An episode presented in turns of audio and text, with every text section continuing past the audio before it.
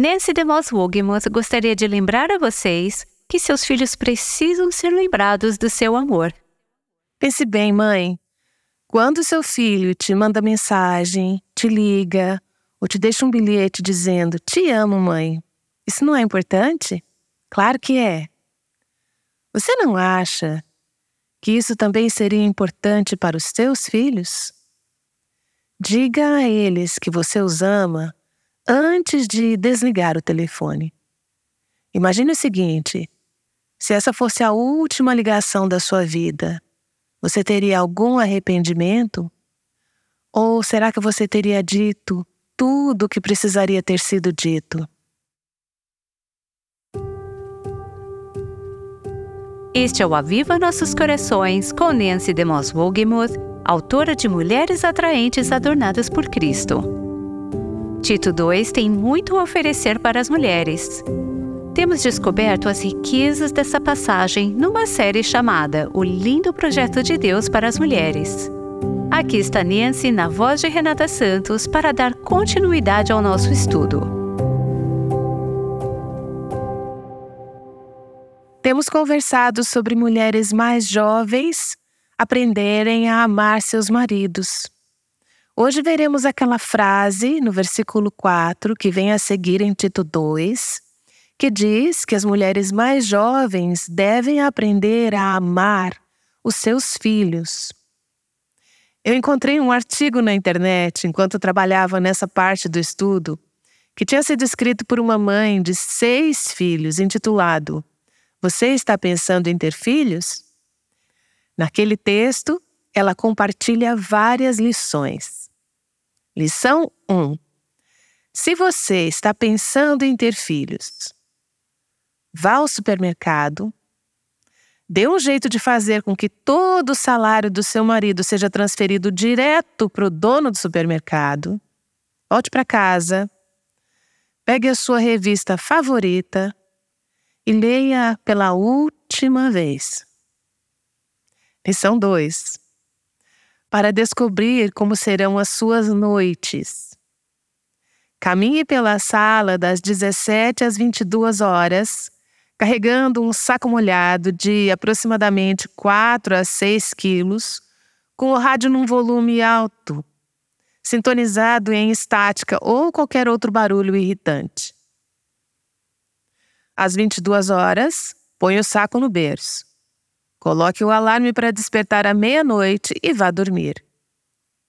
Levante-se à meia-noite e caminhe pela sala de novo com o saco até uma da manhã. Bote no berço.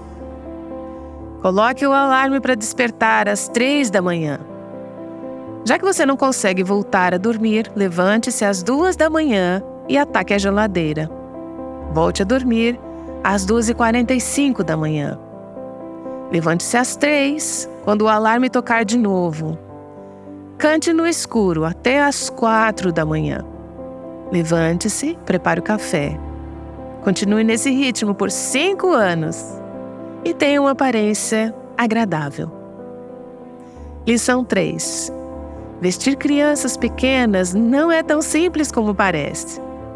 Compre um polvo, isso mesmo, um polvo e um saco pequeno, feito de uma rede com buracos bem largos. Tente colocar o polvo dentro do saco, de modo que nenhum dos tentáculos escape pelos buracos. Tempo para completar essa tarefa? Amanhã inteira. Lição 4. Ajudando com os projetos escolares. Pegue uma caixa de ovos. Usando uma tesoura e um pote de tinta, transforme-a em um jacaré. Agora pegue o tubo de um rolo de papel higiênico. Usando apenas fita adesiva e um pedaço de papel alumínio, transforme-o em uma linda vela decorativa de Natal. Por último, pegue uma caixa de leite, uma bola de ping-pong e um pacote vazio de sucrilhos. Faça uma réplica exata da Torre Eiffel. Lição 5. Compre uma minivan, mas não pense que você vai conseguir deixá-la na garagem limpinha e brilhando. Carros de família não têm essa aparência. Compre uma casquinha de sorvete de chocolate e guarde-a no porta-luvas. Deixe lá. Pegue uma moeda de 10 centavos e enfie no tocador de CD. Pegue um pacote tamanho família de biscoito de chocolate. Esmague bem e jogue no banco de trás. Deixa lá. Passe um rastelo, daqueles de jardim mesmo, nos dois lados do seu carro. Pronto, perfeito. Lição 6. Raspe todo o interior de um melão. Abra um pequeno buraco em sua lateral. Pendure-o no teto e o faça balançar de um lado para o outro. Agora, fingindo que sua mão é um aviãozinho, tente introduzir uma colherada de cereal empapado no melão suspenso e balançando. Continue até metade do cereal ter ido embora. Derrube a outra metade no seu colo e o resto você só joga para cima no ar. Agora você está pronta para alimentar um bebê de nove meses. Sua familiar? As mulheres mais velhas devem orientar as mulheres mais jovens a amarem seus filhos, de acordo com Tito 2, versículo 4. A frase amar os seus filhos no original grego é uma única palavra, é uma fusão de duas palavras que se tornaram uma palavra composta. A primeira palavra é filos, que é uma palavra para amigo. A segunda é teknon, a palavra para filho. É uma pessoa que tem apreço por crianças, alguém que ama crianças, alguém que curte crianças. Durante os próximos estudos, queremos falar sobre algumas coisas muito simples. Eu, Nancy, não tenho filhos, então não sou especialista no assunto, mas eu quero encorajar aquelas entre vocês que são mães ou estão pensando em se tornar mães mostrando o que está no coração de Deus em relação a esses filhos.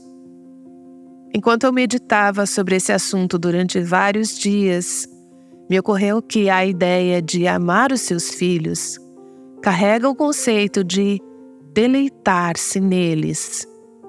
Eu sei que muito da vida de mães se parece com o que acabamos de ler: a amamentação no meio da noite, a bagunça no carro e todas as distrações e agitação que tornam a maternidade difícil. Vejo muitas mães que perdem de vista o fato de que os filhos são uma bênção de fato. Eu entendo como isso pode acontecer e é por isso que precisamos desses momentos para encorajar e relembrar umas às outras de que realmente podemos encontrar prazer neles. O que significa deleitar-se nos seus filhos. E como você pode fazer isso? Vou compartilhar com vocês vários pensamentos que podem ser úteis. O primeiro é a ideia de ter filhos, o desejo de ter filhos, de recebê-los como bênçãos e presentes do Senhor. Já falamos sobre a bênção de ter filhos em outros programas do Aviva Nossos Corações. Não quero gastar muito tempo nisso, mas acredito que vocês saibam que vivemos em uma cultura que considera as crianças como um fardo, um incômodo, um estorvo. Se você segue a média de um ou dois filhos por família, ninguém vai te incomodar muito.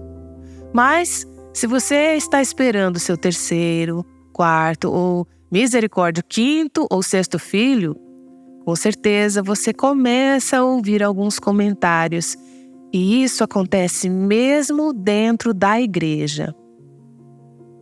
Mulheres já compartilharam comigo que é até difícil anunciar uma gravidez, porque elas têm medo do que as pessoas vão dizer às vezes até mesmo dentro da própria família, às vezes até dentro da igreja. Não é essa a atitude que se espera olhando para as Escrituras.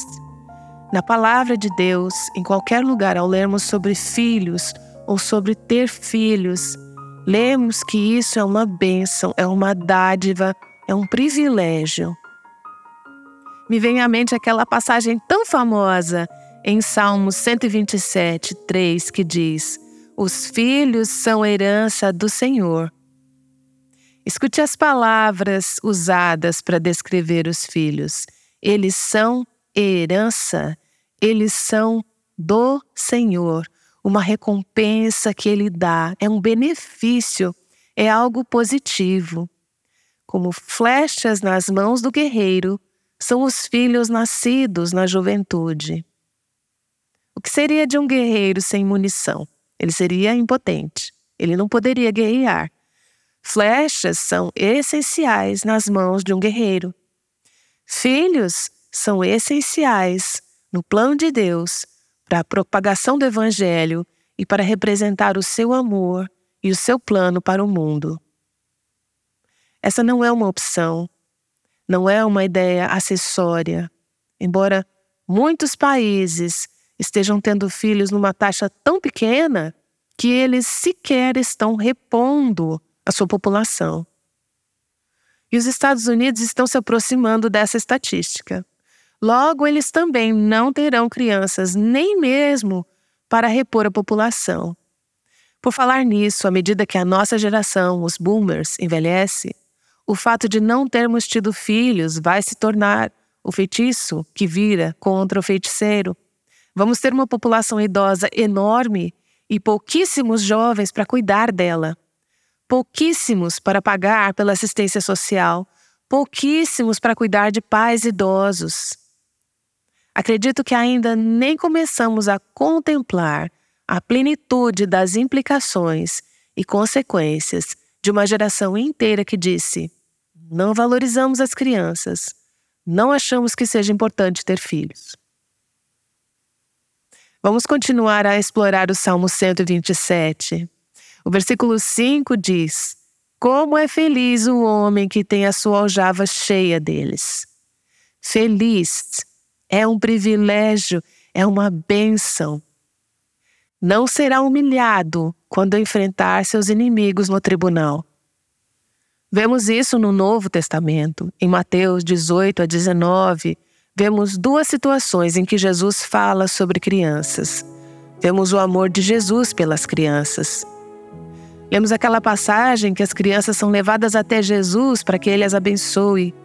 E alguns discípulos, os mais espirituais, entre aspas, e santos, ficam irritados. Esta não é a hora nem o lugar para crianças. Mas Jesus disse de forma direta: Esta é a hora e o lugar para crianças, porque o reino de Deus é formado por pessoas que têm humildade e fé como as de uma criança. Valorizem as crianças, não as mandem embora, deixe-nas vir até mim. Jesus interrompe o que está fazendo. Jesus, o Filho de Deus, que tem que cumprir o plano de redenção em três anos, ele interrompe, coloca as crianças em seu colo e as abençoa. Esses pequenos não têm nada a oferecer para ele, mas ele os ama os abençoa e abençoa seus pais. Ele os nota, ele não os considera um fardo, mas os acolhe. Eu vejo no amor de Jesus como deve ser o nosso amor pelas crianças. Então, deleitar-se em seus filhos, amar seus filhos, significa, antes de tudo, simplesmente ter a disposição de tê-los, de concebê-los, à medida que Deus os concede a você ou te leva nessa direção. Isso não significa que se você tiver essa atitude de acolher filhos, Deus vai te dar 19 filhos. Provavelmente isso não vai acontecer. Lembro-me de uma amiga cuja atitude de coração sempre foi: Deus nós vamos acolher tantos filhos quantos o Senhor quiser nos dar. Mas Deus a abençoou com apenas dois filhos. Esse é um jeito de pensar bastante contracultural hoje em dia. Pode ser que seja um jeito de pensar bastante estranho para você. Talvez você esteja se perguntando se eu fiquei maluca por estar falando dessa forma. Mas eu quero te encorajar a abrir a Bíblia e perguntar: que a palavra tem a dizer sobre filhos? Recentemente eu estava conversando com uma mulher que tinha oito filhos. E eu perguntei a ela: Quando você e o seu marido se casaram, vocês pensavam em ter muitos filhos? E ela respondeu: Não. Nossas mentes estavam programadas com o modo de pensar do mundo. Você se casa, decide que não terá filhos por um certo período de tempo e depois faz o possível para evitar uma futura gravidez. Ela me contou um pouco sobre a jornada deles. Então eu disse: Como que vocês acabaram com oito filhos e por quê? Ela disse: Conforme Deus começou a trazer filhos para a nossa vida, comecei a ler a palavra de Deus e perguntar: qual é a perspectiva de Deus sobre filhos? Em todos os lugares, a palavra de Deus dizia que os filhos eram uma bênção. Se Deus quisesse me dar qualquer outro tipo de bênçãos, como por exemplo, vários cheques de milhares de dólares, eu não falaria para ele depois de ter recebido alguns deles: Senhor, chega de bênçãos, eu tenho bênçãos demais, não consigo lidar com mais bênçãos vindas do Senhor. Eu acolheria essas bênçãos. Então comecei a perceber que não estávamos olhando para os filhos como bênçãos, nem como dádivas do Senhor. Questionar a conduta do mundo nessa área faz com que nos deparemos com o egoísmo e com modos de pensar seculares que assimilamos culturalmente. Não quero começar um novo estudo só sobre isso, mas quero desafiá-la a pensar no que significaria para você ter essa atitude de acolher filhos como bênçãos e dádivas do Senhor. Deleitar-se em seus filhos significa ter prazer neles e não apenas cumprir a responsabilidade de cuidar deles. Sabe, eu acredito que quando Deus inspirou Paulo a escrever essas palavras para Tito, ele sabia que a maioria das mães teria uma atitude responsável com relação a seus filhos. Existem algumas poucas mães, péssimas mães, que não fazem o básico necessário para que os seus filhos sobrevivam. Mas acredito que o Senhor também sabia da possibilidade de as mães se distraírem tão facilmente com as responsabilidades práticas do cotidiano que poderiam acabar se esquecendo de realmente amar seus filhos. Elas precisariam ser lembradas que devem ter prazer em seus filhos, valorizá-los. É claro que existem muitos momentos em que você os ama naturalmente, como quando aquele bebezinho é colocado em seus braços pela primeira vez, por exemplo.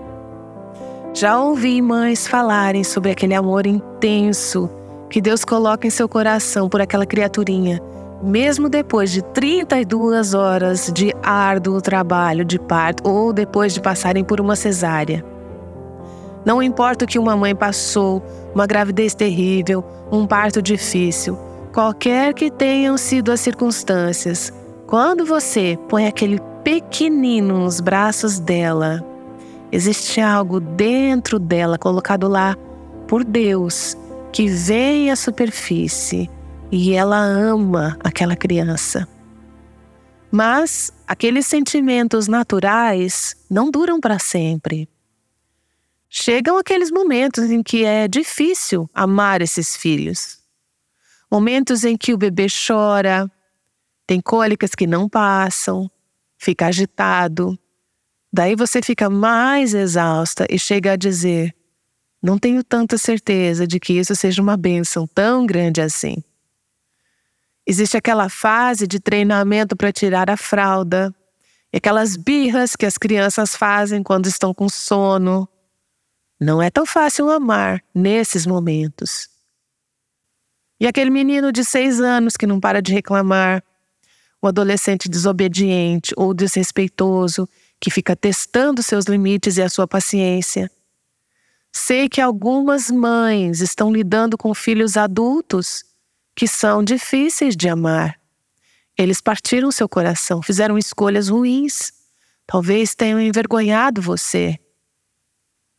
E o instinto natural da carne, nessas diferentes fases da vida, é o de ficar irritada ou impaciente, sentir-se magoada ou ficar amargurada, e então essa amargura vira autocomiseração, egoísmo e ressentimento. Algumas mães chegam até mesmo a desenvolver padrões de abuso e negligência e chegam até a machucar seus filhos.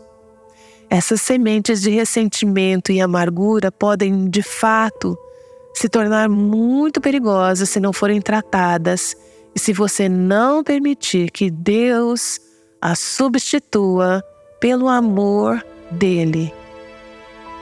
Ao falarmos sobre ter prazer em seus filhos, é importante dizer que isso não se aplica apenas a filhos biológicos. Acredito que essa é uma mentalidade que precisamos desenvolver no corpo de Cristo. Mesmo as solteiras que não têm filhos podem amar os filhos de outras pessoas. Isso faz parte do que significa estar no corpo de Cristo. Devemos notar a presença de sobrinhas e sobrinhos e de crianças na igreja. Devemos interagir com eles e orar por eles. Percebo que quando eu estou com alguma família, às vezes é uma tentação centrar todas as conversas nos adultos e nem mesmo notar as crianças que estão ao redor. Acredito que se Jesus estivesse lá, ele pararia, as notaria e falaria com elas. Então eu tento fazer isso. Eu tento abençoar as crianças, prestar atenção nelas, interagir com elas, descobrir o que está acontecendo na vida delas, orar por elas e demonstrar o amor de Cristo. Penso que, enquanto solteiras, podemos prestar um serviço enorme ao corpo de Cristo ao nos juntarmos aos pais e encorajar os seus filhos. Às vezes, Podemos ser aquela outra voz na vida dessas crianças que vai ajudá-las a ouvir certas coisas que talvez elas estejam encontrando dificuldade de ouvir quando ditas pelos próprios pais. E existe a importância de expressar seu afeto e prazer em seus filhos. É a mesma coisa que dissemos antes sobre encorajar nossos maridos. Não basta pensar ou sentir, você precisa dizer. Diga. Diga para os seus filhos. Diga que você os ama, que você está satisfeita com eles. Fale deles para as outras pessoas. É assim que Deus ama seus filhos. Você se lembra do batismo de Jesus, quando a voz de Deus, Pai, ecoa do céu para todo mundo ouvir? Este é o meu filho amado, de quem me agrado. Será que Jesus precisava ouvir o Pai dizer isso? Sendo o perfeito e imaculado Filho de Deus, ele não precisava desses afagos ou palavras de afirmação. Mas, quanto à sua humanidade, existia o valor e a edificação que vem de ouvir seu pai ou sua mãe dizer: Eu te amo, tenho prazer em você, eu me agrado de você. Expresse isso a seus filhos. Eu penso em como Deus ama o seu povo. Me lembro de um dos profetas do Antigo Testamento que expressou as palavras de Deus dizendo: Quando Israel era menino, eu o amei e do Egito chamei o meu filho. Está em Oséias, capítulo 11, versículo 1. Aqui está um Deus que se deleita em seus filhos e ele verbaliza e expressa isso. Mulheres, eu sei que isso parece ser algo muito simplista, mas acho que quando ficamos distraídas e perdemos o foco, com tudo que acontece em nossas vidas, é muito fácil nos esquecermos disso. Eu quero encorajá-las a dizerem essas palavras com frequência para seus filhos. Eu te amo. Eu tenho orgulho de você. Agradeço a Deus por ter colocado você em nossa família. São coisas que podemos dizer sem parar. Nunca será o bastante. Você já disse algo assim para os seus filhos hoje? Diga, não importa qual seja a idade deles. Não espere até que seja tarde demais. Você não sabe quanto tempo você tem. Eu perdi o meu pai no meu aniversário de 21 anos. Tudo o que poderia ter sido dito até aquele momento teve de ser dito antes daquele dia. Tive um irmão que morreu num acidente de carro aos 22 anos. Ele não teve uma vida longa. A nossa família teve oportunidades limitadas para dizer o que pensávamos que teríamos anos para dizer. Não espere até que você esteja diante de um caixão. Isso não é uma ameaça. Só estou dizendo que o tempo é curto. Não fique tão distraída com a rotina de levar as crianças para a escola, futebol, aulas de piano a ponto de esquecer de dizer que você as ama. Diga quando você for cumprimentá-los pela manhã. Diga quando você estiver se despedindo. Diga quando você os levar para a escola ou para as aulas de basquete. Escreva bilhetinhos. Eu tenho bilhetes do meu pai e da minha mãe que eu guardo com muito carinho. Eu estava relendo ontem à noite uma coisa que meu pai escreveu para mim no meu aniversário de 16 anos, que é uma carta muito preciosa. Consigo me lembrar de bilhetes que a minha mãe me escreveu que encorajaram meu coração. Você precisa receber isso dos seus pais e, como mãe, você precisa dizer essas coisas. Eu tenho um irmão que é pai de três adolescentes e ele fala que, hoje em dia, receber um bilhete escrito à mão por seus pais é um grande gesto, porque atualmente os jovens só se comunicam por mensagem e raramente por e-mail. Talvez você não curta tanto escrever bilhetes, não tem importância, mas você pode escrever um e-mail, você pode mandar uma mensagem pelo WhatsApp. Diga a seus filhos que você está pensando neles, que você os ama. Eles podem até agir como se isso não significasse nada para eles, mas eu garanto que significa sim. Pense bem, mãe. Quando seu filho te manda mensagem, te liga ou te deixa um bilhete dizendo: Te amo, mãe, isso não é importante? Claro que é. Você não acha que isso também seria importante para os seus filhos? Diga a eles que você os ama antes de desligar o telefone. Imagine o seguinte: se esta fosse a última ligação da sua vida, você teria algum arrependimento? Ou será que você teria dito tudo o que precisaria ter sido dito? Diga eu te amo.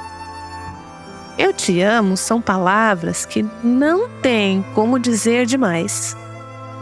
Elas precisam tinir nos ouvidos de seus filhos. Algumas de vocês vão se sentir tão inspiradas pelo que foi dito aqui hoje que seus filhos vão pensar: o que é que deu na mamãe hoje? Então, não é uma má ideia colocar esse princípio em prática aos poucos se você não está acostumada a falar assim. Não precisa exagerar e ficar super emocionada. Só faça disso um hábito. Diga a seus filhos que você os ama, que você tem prazer neles. Expresse o seu afeto. Nem preciso dizer que eles precisam ser uma prioridade gigantesca em sua vida. Não maior que o seu marido, logo depois do seu marido. Eles requerem o seu tempo, atenção, foco e esforço. Daí você me diz, mas é claro que eu invisto bastante tempo. Eu sou mãe. É isso que as mães fazem. Passamos bastante tempo com os filhos. Você ama o seu marido e seus filhos mais do que você ama seus outros amigos e seus outros afazeres e interesses? Você os ama mais do que ama o seu trabalho? Talvez você nem ame seu trabalho, mas talvez ele tome tanto tempo de você que não sobra tempo, energia e esforço para investir nos seus filhos e marido. Então você precisa se questionar: será que as minhas prioridades estão invertidas? As coisas estão em ordem lá em casa?